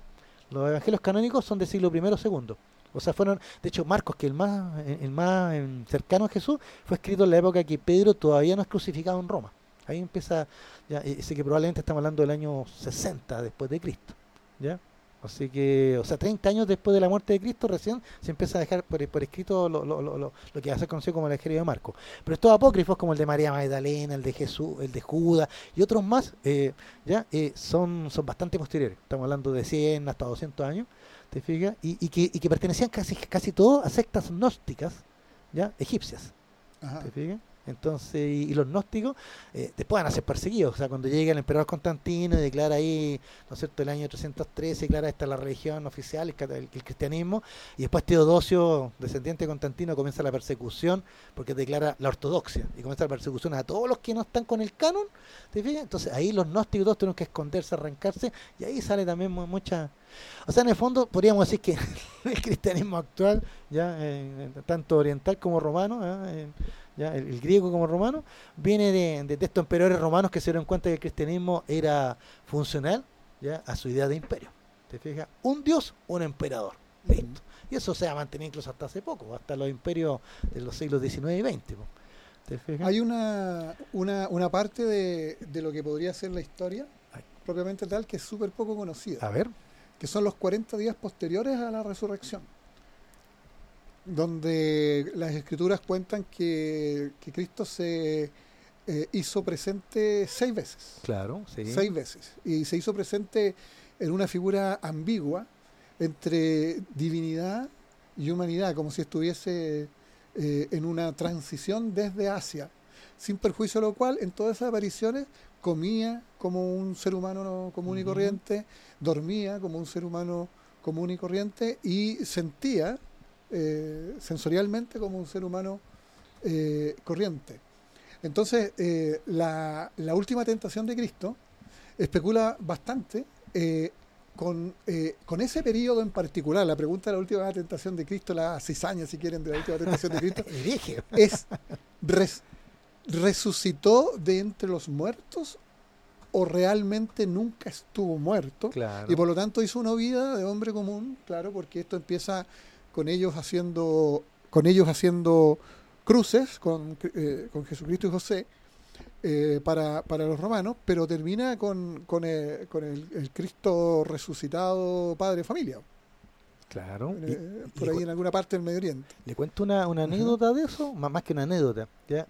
usted está refiriéndose a una de las tantas posturas heréticas que fueron perseguidas tanto en la antigüedad, ya bajo el Imperio Romano, ya cuando ya se hace el cristianismo oficial, y en la Edad Media, ya en la Edad Media, tanta, tanta herejía viene del griego y significa eh, incorrecto, algo que está mal. Entonces el hereje no está en el conocimiento verdadero y por eso entonces hay que corregirlo. U, oficial. Claro, bueno, este, en, este caso oficial, claro. La contracara de la herejía en esos términos es la historia, la historia oficial. Ahora, ahora en, todas las religiones, o sea, no solo la cristiana, en todas las religiones tenemos la religión oficial y, las sectas perseguidas o, la herejía, como se denomina, en el Islam lo mismo, de hecho se pelean hasta el día de hoy, sunitas con chiitas, etc. E, eso es muy, muy típico, digamos, del, del, desarrollo de las religiones. Pero lo que yo te iba a contar es lo siguiente, la siguiente historia. Usted sabe que hay dos tumbas de Jesús, o sea, uno podría decir tres, la de Jerusalén, ¿no es cierto?, la iglesia del Santo Sepulcro, ¿ya? Pero resulta que hay dos tradiciones, una tradición que dice que Jesús una vez resucitado, ¿no es cierto?, se casa, tiene sus hijos y se va de ahí y termina muriendo en la India, ¿ya? Eh, como de 80, 90, 100 años, y que la tumba está ahí, y de hecho la encontró un oficial ruso en el siglo XIX, en estas luchas entre el imperio británico y el imperio ruso, ahí por la frontera, ahí en el Hindukuch, etcétera Está el pueblito y está en la tumba, y la tradición dice que ahí está enterrado ya un santón de origen judío llamado Joshua, Jesús. Y ahí está la tumba. Y si eso hubiese sido así, si hubiese sido pero si hubiese sido así, un poco como cuenta la película también esta, que estuvo muy censurada en Chile hasta el 98. ¿Eh? No solo por la dictadura, sino que también por la transición, digamos. Obvio. Eh, ¿Eso le quita eh, verosimilitud al mensaje? Bueno, para mí no, pero pero para otros para otro es importante el tema de la resurrección porque la promesa sería esa, o sea, la promesa de vida eterna es que me muero pero voy a resucitar. Pero pero eso tiene que, ver mucho con la tradición judía. El otro lugar donde está otro Jesús enterrado, mira, no sé si aquí vamos a discutir, es en un lugar del Japón. Y esto ya es lo más interesante. O sea, hay una tradición que habla de, de, un profeta que llega hasta el Japón, ya después de haber sido crucificado, incluso llega con su herida y todo, y que se queda vivir en el Japón, y está muchos años, muere muy anciano, y está enterrado, y está el templo, y está la tumba de él en Japón, y se puede visitar. Entonces, claro, uno podría decir que esas son muestras de piedad también, me refiero a que Dime que no sería bueno tener una tumba de Jesús tal vez acá en mismo Santiago. La peregrinación sería espectacular. Recordemos que en la Edad Media el, tema de, las reliquias de santos eran un buen negocio. y, si usted tenía un, lugar como Santiago del Campo de la Estrella, ¿no es cierto? Compostela, ¿eh? el Campo de Estela, ¿ya? ¿ya? Y, y, tenía un santito ahí, buena, buena peregrinación, pues. Y no nos olvidemos, y eso pasa hasta el día de hoy, porque ustedes le gusta andar en bicicleta, ya ha pasado por Los Vázquez, para el 8 de mm. diciembre. ¿Y cómo está el comercio Es que lo que hemos dicho en otras ocasiones, la magia del capitalismo es que es capaz de transformar lo que sea en mercancía hasta lo que se le opone. Exacto. No, pero yo cuento esto, digamos, de manera anecdótica. Oye, acá quiero comentar algunas cositas que me ha estado escribiendo Miguel, ¿no es cierto? Nuestro amigo Miguel Olio. ¿ya? Em, dice acá, eh, Dice, Ben Hur dice tuvo 11 Oscar y empatada con El Señor de los Anillos. Que te recuerdo, Miguel, que no has visto todavía. Así que tienes que verla, tienes que ver la trilogía. Ya para que, para que la comentemos algún día. Dice, mm, bueno, aquí habla referido a que fue vetada en dictadura, la última tentación de Cristo. Nos aporta también Miguel, dice que si, lo analizamos, la cruz era una fórmula de tortura y muerte muy famosa de la época. ¿Sí? Y es muy probable que los carpinteros hicieran cruces. Claro, entonces ahí está la relación, ¿no es cierto? de ya Pero yo le voy a decir a Miguel que, que, que, yo creo que carpinteros romanos, ¿eh? porque tal vez por una serie de, mm, de limitanzas religiosas de los judíos, ¿ya? Eh, no, no, no, no habrían hecho aunque tal vez por la parte de negocio sí, quién sabe, pero bueno, ya, em, bla, bla, bla, bla, bueno, acá dice nuestro amigo Miguel también que, la cruz es un símbolo de otras religiones, ya, eh, no solo cristiana, ya, sino que, em, que si Cristo la haya llevado como símbolo de la religión católica es otra cosa. La lleva, mira, el, hecho de que la cruz, no, no solo porque esté crucificado ahí, sino que está la idea de, em, de, la, de las estaciones, pues, ¿no es cierto? El, Vía Cruz, en donde Jesús carga con la cruz, ¿no es cierto?, en dos estaciones, ¿ya? Y, que eso es lo que se replica en Semana Santa. Y en el fondo de ahí viene la expresión cargar con la cruz, o sea, que Jesús nos invita a cargar con nuestra cruz. O sea, hagámonos cargo de, nuestras vidas y, y, sigamos adelante, pues, ¿te fijas?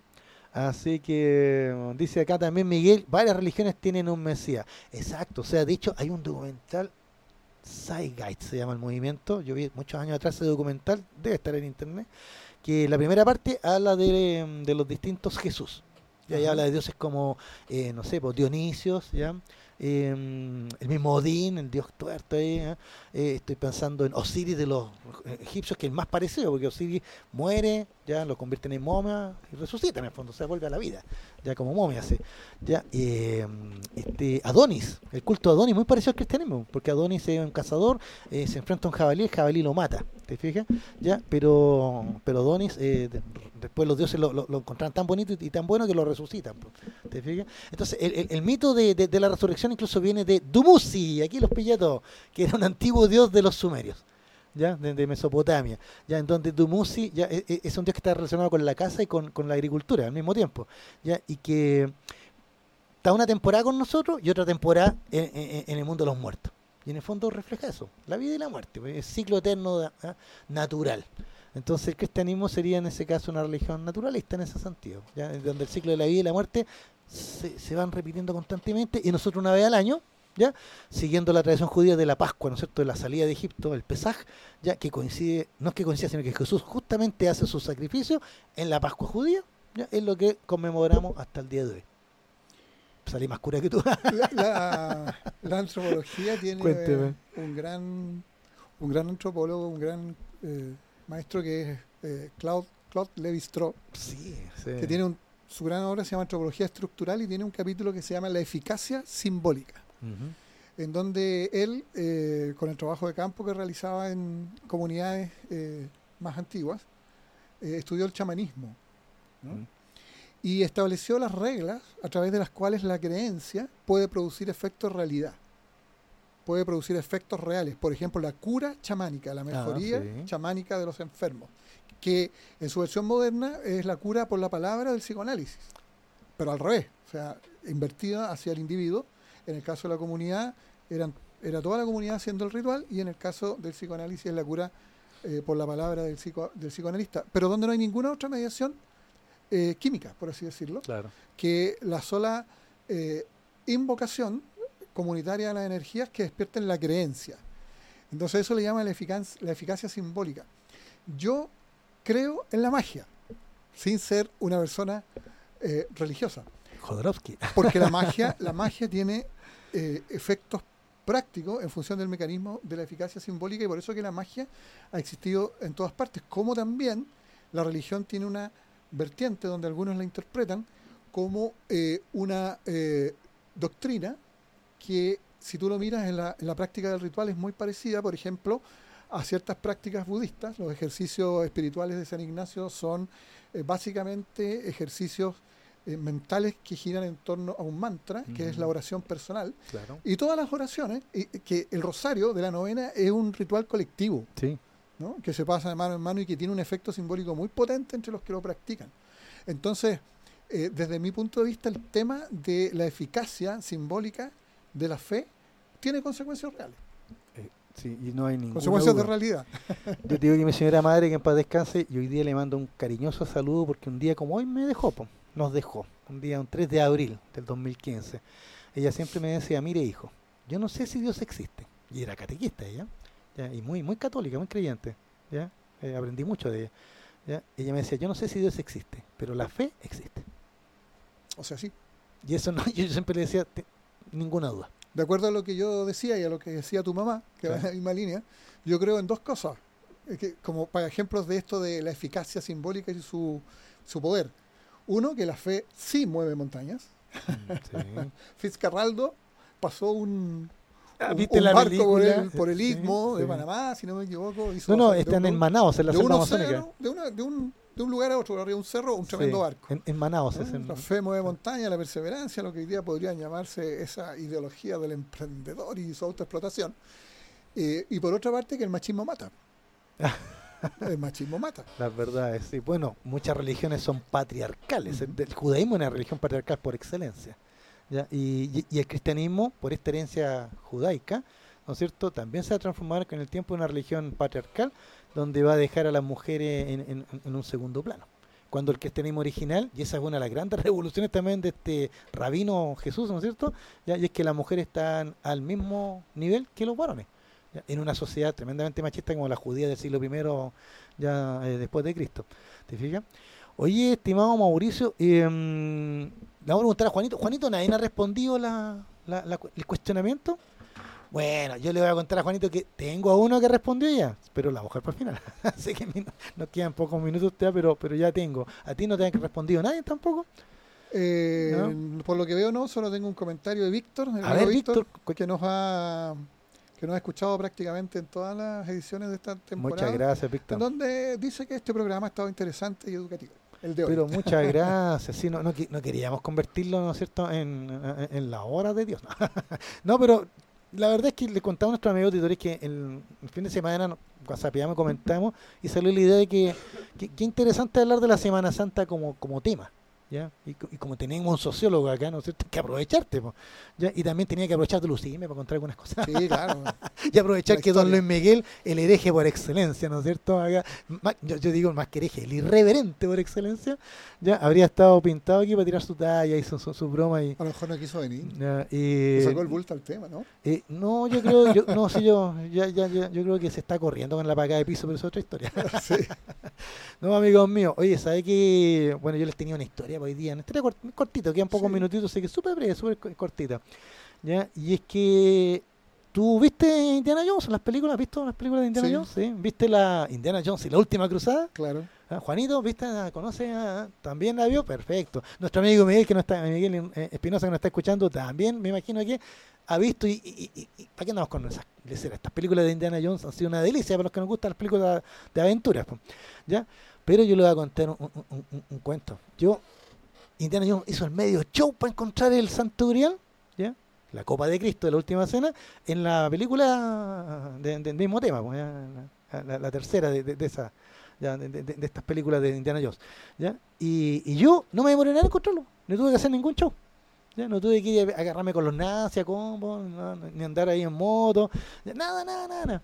Ni, andar, ni, llegar hasta donde había un caballero templario ahí, un cruzado que miles de años viviendo ahí. Ya, no, simplemente me dirigí al lugar, porque hay que saber dónde buscar. Ajá. Yo tuve un gran profesor, Google, un gran profesor claro, un gran profesor llamado Cristian Guerrero, que en paz descanse, que me, nos enseñó eso en, en, en, metodología de la historia. Dijo, usted tiene que saber dónde buscar. Ya, si tiene un buen tema y sabe dónde buscar, está hecho el trabajo. ¿Te fijas? Entonces hay que saber dónde buscar. Y yo busqué inmediatamente en un lugar. Pues. Ya, en, aproveché por ahí en, en, uno de estos paseos que gracias a Dios, mira, me puse más católico que gracias Dios mío, ya tuve la oportunidad de hacer por ahí, ya, y me fui derechito a la Catedral de Valencia. Ya. ¿Ah? A la Catedral de Valencia. ¿Ya? Y para que me entra, porque te cobran to, to, todas las iglesias, ya las catedrales, te cobran. lo que decía. Claro, porque hay que mantenerlas. Pues, ¿ya? Así que ya cooperemos y ya compré mi entrada y me dirigí inmediatamente a la capilla de el cáliz de nuestro Señor Jesucristo. ¿Ya? Y ahí estamos, ahí está en la muralla arriba, bastante lejos de cualquier mortal, por supuesto, el cáliz de la última cena. Eh, yo sé que muchos que están escuchando están pensando que estoy cuenteando que estoy haciendo eh, sorna. No, de verdad, amigos míos. Ya, eh, en la Catedral de Valencia se custodia lo que se considera el Santo Grial, es decir, la copa que ocupó Jesús en la última cena. Este día jueves, ahí, ¿no es cierto?, en la última cena. ¿Y cuál es la historia? Muy sencilla, súper breve. Se supone que Jesús estaba en una casa de, de, de un caballero importante de Jerusalén, le, cedió la, no solo el, el, dormitorio, el lugar ahí donde almorzar, donde cenar, digo, sino que también todo el aparataje. Entonces, como era un rabino respetado Jesús, ¿no es cierto? Ya le, pasan una copa de ágata o cornalina, muy común en, en, el Medio Oriente en esa época. ¿Ya? Eh, porque siendo de, de ágata o cornalina, ¿no es cierto? Un mineral así, bien pulido, eh, no tenía ningún problema de clavarte una astilla o de enfermarte, etcétera.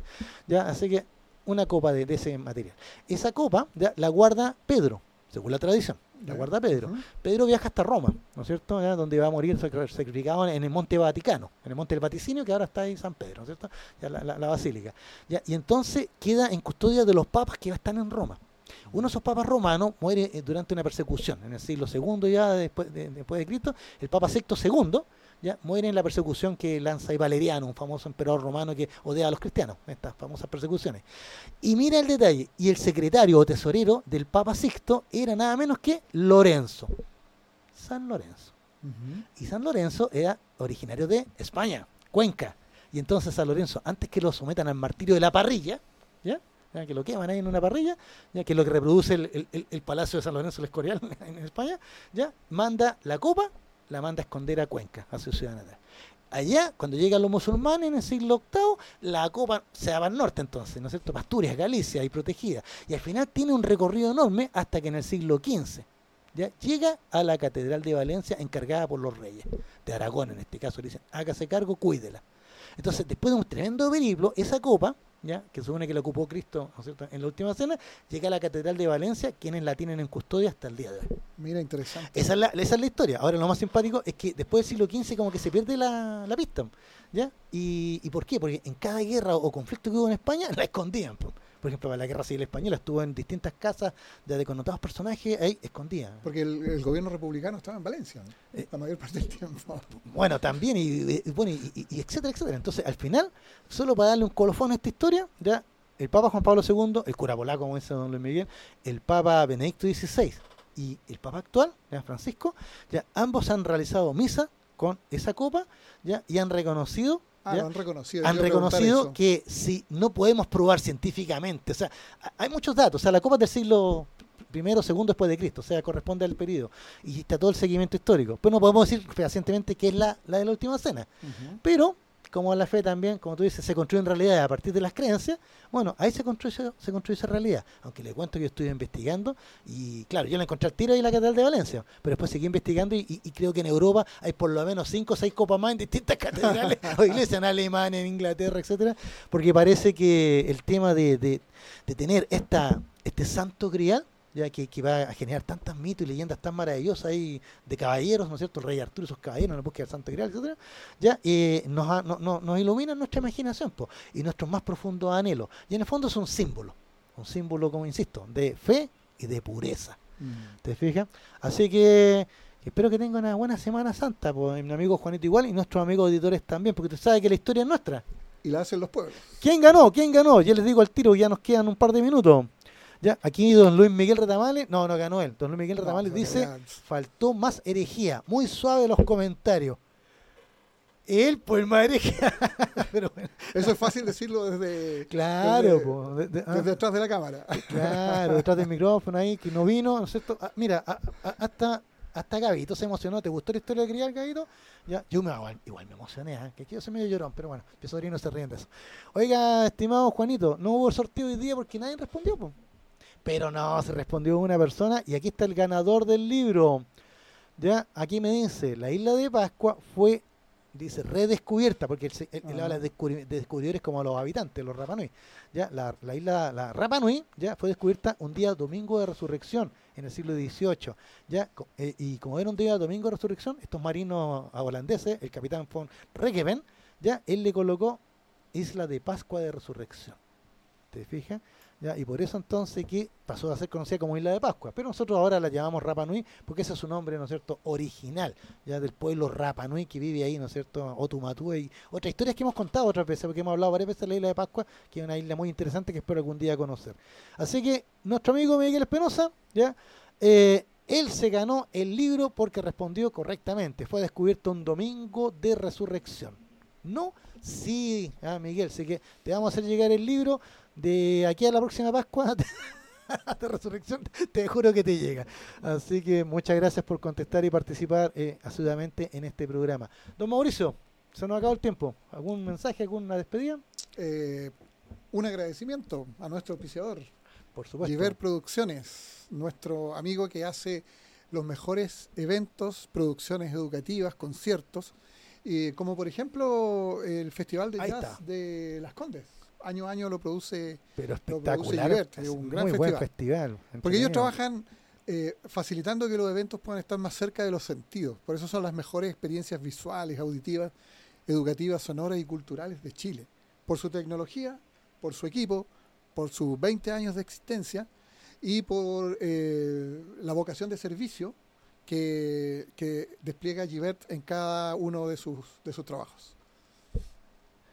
Oye, acá eh, nuestro amigo Gavito también, que antes de despedirse, me, me, está diciendo de que no olvidemos que Semana Santa, claro, como tú dijiste, una semana de turismo para muchos, pero también, y no es malo decirlo, ¿no es cierto, Gavito? Una semana de reflexión, sobre todo los que están en el purgatorio en estos minutos en el gobierno. Así que muchas gracias por, por todo. Esto ha sido Sin Restricciones. Nos encontramos el próximo lunes a las 18 horas. Gracias, gracias, gracias. Soy Jorge Araya, Mauricio Rodríguez, Don Gavito. Hasta el próximo lunes. Gracias, Juanito, por sacarnos al aire. Adiós, nos vemos. Nos encontramos la próxima semana con un nuevo Sin Restricciones. El debate y la contingencia tiene su espacio en Radio Hoy. Apagamos los micrófonos, pero